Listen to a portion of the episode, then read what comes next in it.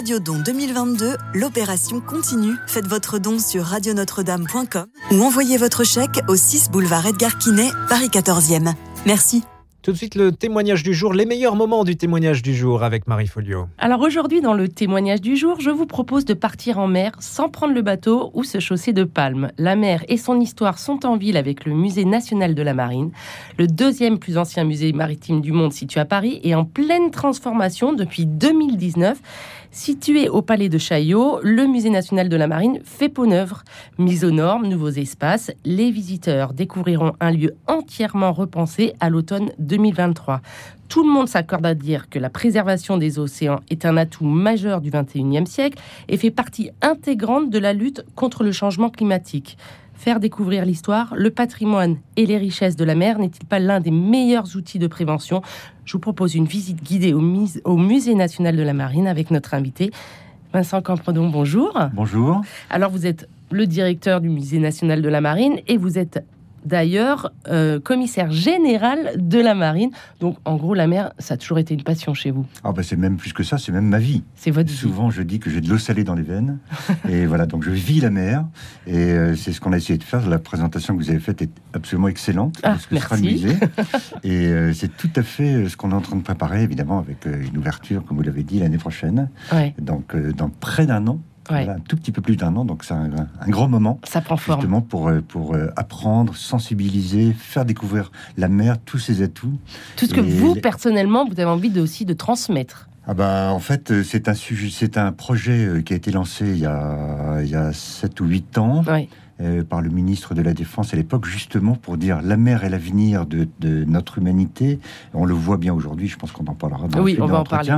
Et il faut arriver à transmettre justement cette passion de la mer et que, qui est en moi et qui est dans celle de qui est dans celle de aussi toutes les équipes du musée qui sont euh, qui ont beaucoup travaillé pendant toutes ces années. Mais justement, on va parler et on est prêt, on a hâte d'ouvrir. Et on va parler un tout petit peu de vous. Qu'est-ce que ça vous inspire la mer? Quand on en fait son métier, quand on l'aime, quand puis alors là en plus maintenant vous c'est le patrimoine, vous, vous parlez beaucoup du patrimoine. Donc qu'est-ce que ça vous alors, inspire? Alors c'est plus qu'une inspiration, c'est en moi. Donc la mer, elle est, je vis avec. Je peux pas vivre autrement que de la penser, que de que de vivre à son rythme, que de vivre à son image. Mm. Je suis moi-même donc marin, et donc j'ai beaucoup navigué dans ma vie. J'ai beaucoup fait de tour du monde.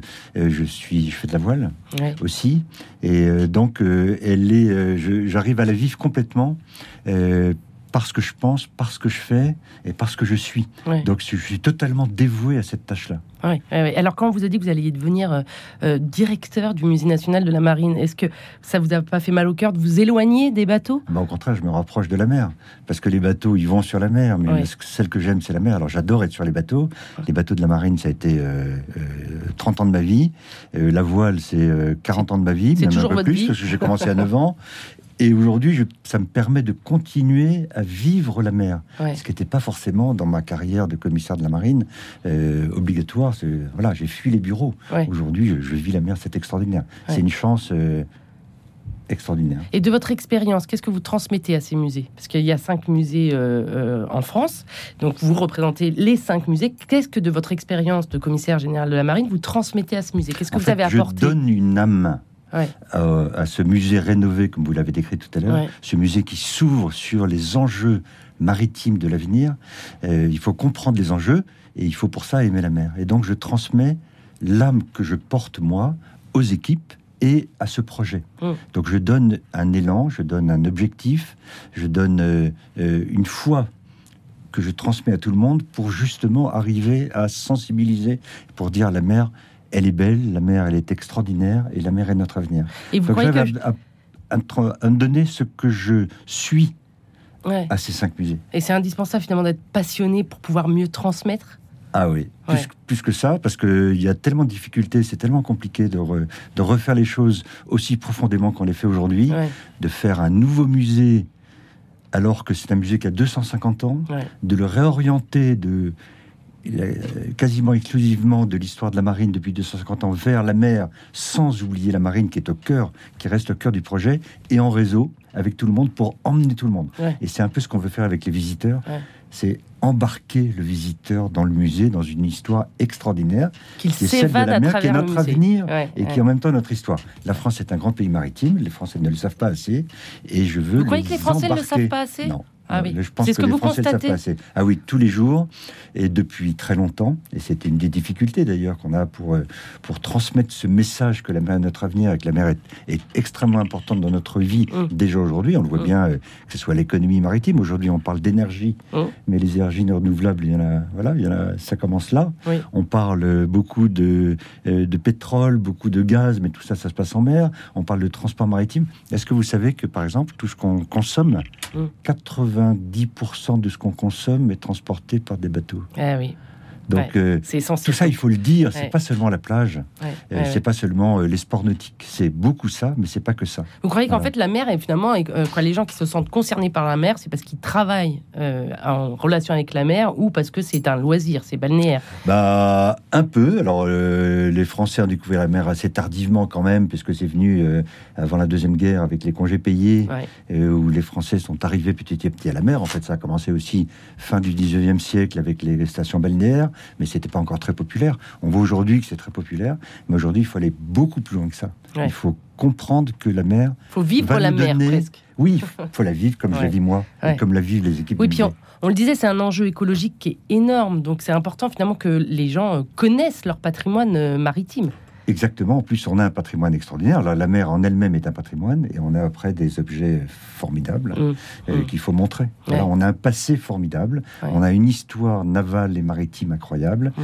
et il faut absolument la faire connaître un peu plus, et surtout sensibiliser. Et on sensibilise par beaucoup de choses, par le patrimoine, par des histoires, celles qu'on va raconter au musée demain, par la passion dont vous parliez tout à l'heure, par la foi, par l'âme qu'on peut donner, par la compréhension de l'avenir, et puis euh, par des témoignages. Oui. Et on a des témoignages extraordinaires. On a des marins extraordinaires. Regardez le, regardez le, euh, le succès des grandes courses maritimes, le succès du Vendée Globe. Mm. Aujourd'hui, euh, de la course du Figaro, qui, est un, qui a un succès incroyable. La route du Rhum qui va Oui, que, partir. que beaucoup de personnes suivent quand même. Ah bah, de Mais qui plus en semble plus. toujours 2 un peu- millions de visiteurs pour le départ Ouais. de la route du Rhum. Pardon, je vous coupe. Mais... Oui, oui, mais ça semble toujours pour les gens, ça semble toujours quand même euh, une quête. Quoi.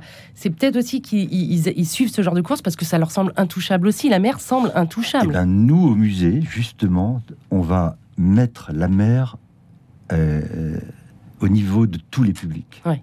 Euh, souvent, j'ai l'habitude de dire qu'on ouvre le musée sur le grand large, mais le grand large, c'est tout le monde. Ouais. Tous, tous ceux qui n'ont- qui n'y vont pas, qui n'ont pas les moyens d'y aller, qui n'ont pas l'habitude d'aller dans le musée. On va inventer une nouvelle forme de musée. Moi, j'appelle ça le musée du 21e siècle pour populariser, ouvrir, démocratiser. Voilà. La- le musée, c'est pas seulement réservé à une certaine élite, c'est pour tout le monde. Et avec un aussi beau sujet que la mer, vous vous rendez compte? Mmh, C'est ouais. extraordinaire. Ouais. Quand je, je fais des conférences, souvent, je dis euh, on m'a donné la mer. Et ben, il faut en profiter, et moi, je vais la donner aux autres. Voilà, vous voulez la partager à tout le monde. Partager, surtout, voilà, partager cette passion. Alors, je voudrais faire un petit tour, avant de parler du, de la- du musée euh, de la marine de Paris, je voudrais faire un petit tour de France quand même, des autres musées, donc on les a cités euh, rapidement. Euh, est-ce qu'ils ont chacun leur spécificité ou est-ce qu'ils ont chacun leur âme? Vous parliez de, de donner une âme à ces musées, est-ce qu'ils l'ont, cette âme chacun? Alors, il y a, il y a donc euh, Il y a- cinq sites. hein. On commence par Brest. Mm. Euh, Brest est installé dans le, le château de Brest, euh, qui n'a pas été détruit pendant la guerre, heureusement. Évidemment, chacun a son histoire, Ouais. puisque ça fait spécificité. Ouais. Donc, on parle à la fois de l'histoire locale. Brest, c'est le port des explorateurs. La Pérouse, en 1785, est partie de Brest, en août 1785. Il a disparu au bout du monde en 1788. Ce n'est qu'un exemple. Ouais. Mais c'est le port des explorateurs. C'est toujours le cas aujourd'hui. Ouais. Donc on parle à la fois de l'aspect de, de l'histoire locale et à la fois porteur de ce message que nous sommes en train de développer dans ce nouveau musée que la mer est l'avenir de l'humanité. Après c'est Port-Louis. Port-Louis c'est une ravissante petite bourgade à l'entrée de la rade de l'Orient avec une citadelle absolument extraordinaire et c'est le port de la Compagnie des Indes. C'est euh, Port-Louis, euh, c'est aussi Port-Louis, euh, l'île Maurice. L'île Maurice qui a été française jusqu'à l'Empire, jusqu'à la moitié de l'Empire. Et d'ailleurs, moi j'imagine une course de faire de Port-Louis en France à Port-Louis à l'île Maurice. Et donc la Compagnie des Indes, c'est encore toute une part de l'histoire de France. Ensuite, on passe à Rochefort. Rochefort, c'est un des grands arsenals, euh, un des grands arsenaux, pardon, euh, construit euh, voilà à l'époque de Colbert Mhm. et pour construire la marine française. Euh, C'était un, c'était un, un site exceptionnel. Euh, un arsenal qui a lancé beaucoup de bateaux. D'ailleurs, le bateau de la Pérouse a été construit à Rochefort, mais pas que. Il y a eu des centaines de bateaux. Euh, toute la, transformation de la marine à voile en euh, marine à vapeur s'est faite à Rochefort. C'est aussi le lieu de grands marins et de grands écrivains. Je pense à Pierre Leti, par ah exemple, dont on va bien sûr. fêter l'année prochaine le centenaire de sa mort. Et, et donc, du coup, vous allez faire. Pierre Leti, évidemment. Ah, bien sûr. Alors, il y a la maison de Pierre Leti. On tease, là, on est en train de teaser ce qui va se passer. C'est l'Hermione qui est à Rochefort, c'est la Corderie Royale. Mhm. On a fait tous ensemble, tous les trois, un arsenal des mers, voilà, pour là aussi sensibiliser, convaincre, transmettre cette passion que nous portons. Euh, il y a aussi à Rochefort la première école de médecine navale du monde. Ah oui, donc il y a vraiment des sujets tellement ah différents. La, la chirurgie navale, on pourrait en parler pendant deux heures, c'est extraordinaire. Et puis bah, ils ont fait leur griffe euh, sur euh, les marins blessés en mer, d'ailleurs, un peu. Les chirurgiens, ils étaient obligés. Ah bah oui, et puis en plus... Pour l'histoire de la chirurgie brute. Imaginez, imaginons, la fermons les yeux, imaginons ce que c'est qu'une bataille navale au XVIIe et XVIIIe siècle. C'était mm. épouvantable. Mm. Donc en fait, la médecine navale, c'était de la chirurgie. et de la chirurgie de combat. Hein. Je vous laisse imaginer euh, les suites d'un abordage au grappin et au corps à corps entre les bateaux. Hein. Donc euh, tout ça est incroyable. Et la France a eu cette première école. Et nous avons cette école dans son jus du XIXe siècle. Donc c'est incroyable. Et puis on arrive à Toulon. Toulon, le plus grand arsenal aujourd'hui, le plus grand port militaire avec Brest, mais euh, Toulon, il y a une grande partie de la flotte, dont le porte-avions. Et là, c'est toute l'histoire aussi euh, de Toulon, de, des ailleurs, départ vers l'océan Indien, et puis l'histoire de la marine nationale, qui est une grande marine, qui est aujourd'hui une des grandes marines du monde. Oui, puis chaque musée a un peu sa fierté. Je sais qu'à Brest, par exemple, il y a le, le canoë de le canoë, pas le canot, le canot de l'empereur. Ah, Pardon, je vais y arriver. Et je sais qu'ayant étant voilà, oui, pardon, et étant, euh, je suis passé à Brest, et c'est une grande fierté pour les Brestois de, de, de l'avoir. Les Brestois et pour la France. Alors ça, c'est encore une belle histoire. Merci d'en parler. Les Bretons sont toujours plus fiers que les Français. Oui, oui. je vais me faire des ennemis, c'est mal. non, non, mais euh, c'est très important ce que vous dites parce que le canot de l'empereur était à Brest depuis la deuxième guerre mondiale. Oui. Euh, pardon, il était, euh, il était à Paris pendant depuis la deuxième guerre mondiale et à Brest depuis 1814. il est à cause des bombardements de la ville, on l'a, on l'a amené à Chaillot. Et il y avait une promesse qui avait été faite que ce canot retrouve son port d'attache, retrouve son histoire à Brest. Et quand on a fait la rénovation de Chaillot, ben on s'est dit, ben, qu'est-ce qu'on fait? On le ramène à ah. Brest. Et ça permet aussi de, là aussi, de démocratiser, de dire, la France, c'est pas seulement Paris. La France, c'est aussi les territoires. Mais bien sûr. Et de faire un geste fort, et on a fait un geste fort parce que ça a été une grande aventure, mm. déplacement de ce canot, pour dire, voilà, et ben, tout le monde peut profiter de ce canot. On l'a euh, restauré et il est aujourd'hui dans une muséographie extraordinaire. J'espère que, les, exactement. j'espère que les auditeurs qui nous écoutent se rueront à Brest le voir parce qu'il est incroyable. Moi, il y avait du monde quand j'y suis allé et c'est vrai qu'il est vraiment très très beau et très bien mis en valeur. Mais maintenant, on va revenir sur Paris parce que là il y a une révolution au musée de la Marine à Paris. Euh, donc ça fait combien de ça fait depuis 2016 qu'il est fermé ce le, Alors 2017. Il se prépare vraiment. 2017. Euh, ouais. Euh, il se fait beau pendant de nombreuses années quand même. Hein. Il, là les gens doivent être impatients de sa réouverture. Alors je ne sais pas qui est le plus impatient, si c'est les équipes du musée ou si c'est le grand public. Mais comptez sur nous pour cette dernière année pour faire monter en tout cas le, le désir de le désir de musée, le désir de mer en fait encore plus largement. Eh ben, j'aime bien le mot que vous avez employé, qui moi, je pense généralement, je dis que c'est une transformation totale et profonde, mais votre mot est plus exact. Mm. Puisque bah, quand on change tout, c'est quand même une révolution. On change tout, mais avec les mêmes objets, avec les mêmes collections. Mm. On a les collections les plus anciennes et les plus belles du monde, et c'est reconnu, c'est pas seulement la fierté du directeur qui dit ça, c'est reconnu par tout le monde. Vous citiez tout à l'heure que le musée était le deuxième musée le plus ancien du monde après Saint-Pétersbourg, où je suis allé l'année dernière, d'ailleurs, aller voir mon homologue. Effectivement, nous avons les plus belles collections du monde, et on va montrer tout ça. On va montrer comment, à travers des collections, on peut sensibiliser, comment on peut raconter l'histoire de la mer, comment raconter l'histoire de la marine, mm. comment raconter notre passé, comment raconter notre passant, et comment raconter notre avenir mm. dans tous les enjeux qui soient économiques, qui soient scientifiques, qui soient militaires, euh, le transport, la pêche, euh, les énergies, voilà, toutes les solutions du monde de demain sont en mer. On va essayer de montrer ça. À Paris, mais aussi dans le réseau dont on a parlé tout à l'heure, à travers nos collections, qui sont absolument sublimes, et puis à travers toute une programmation culturelle. On va avoir une programmation culturelle très dynamique. Mm-hmm. On veut faire de ce musée un centre d'échange sur la mer, pour tout le monde, que ce soit les professionnels de la mer, la communauté maritime, les voileux qui vont avoir une grande place, évidemment. Euh, ça vous y tenez personnellement tiens personnellement, mais pas que, parce que je vois bien que, que en fait, ces, ces grands marins qui font des courses absolument extraordinaires dans des conditions euh, incroyables. Mm. Euh, c'est des figures quand même pour les Français. Oui, c'est des figures. C'est des figures. C'est des figures. Euh, là, il y a le départ de la route du Rhum bientôt. Je vais dimanche, je vais là, là, dans deux jours, au départ de la nouvelle course auto du monde, mm. sans escale, en solitaire, sans assistance et sans moyens technologiques d'aujourd'hui. Donc, on va refaire les routes au sextant. Ben, je vais saluer les marins qui vont faire ça. Euh, et donc, ça va être la maison de tous, lieu d'échange et de dialogue et de sensibilisation. Alors, quand vous dites échange et dialogue, c'est-à-dire qu'est-ce qui se passera à l'intérieur du musée pour qu'il y ait ça, hein, Vous voulez tout savoir déjà. Ah, oui, c'est ça le problème. Oui, oui, mais malheureusement, on va pas avoir ça, on va avoir le temps de tout savoir aujourd'hui. Heureusement, heureusement, parce que sinon, vous allez tout me faire dire avant un an. Et eh ben, c'est la programmation culturelle, des expositions temporaires. On va avoir un, un grand auditorium de 200 places, euh, un, euh, un espace euh, ouvert à tous, à toutes les innovations, à toutes les personnes qui ont des choses à dire. Euh, une sorte de grand studio, comme on est là aujourd'hui, pour pouvoir diffuser tout ce qui se passe aujourd'hui dans le monde maritime et sur la mer. Et pour pouvoir voilà, recevoir aussi bien des historiens que des gens qui ont des innovations, que des marins, que la Marine nationale, quand elle revient euh, d'une grande mission, pour parler de, bah, des, missions euh, euh, militaires et stratégiques de la Marine nationale, qui sont essentielles aujourd'hui. On le voit bien avec tout ce qui s'est passé cet été avec la Chine, par exemple. Mais pas que, c'est partout. Et tout ça doit être raconté. Et c'est justement ce nouveau lieu où on va raconter la mer.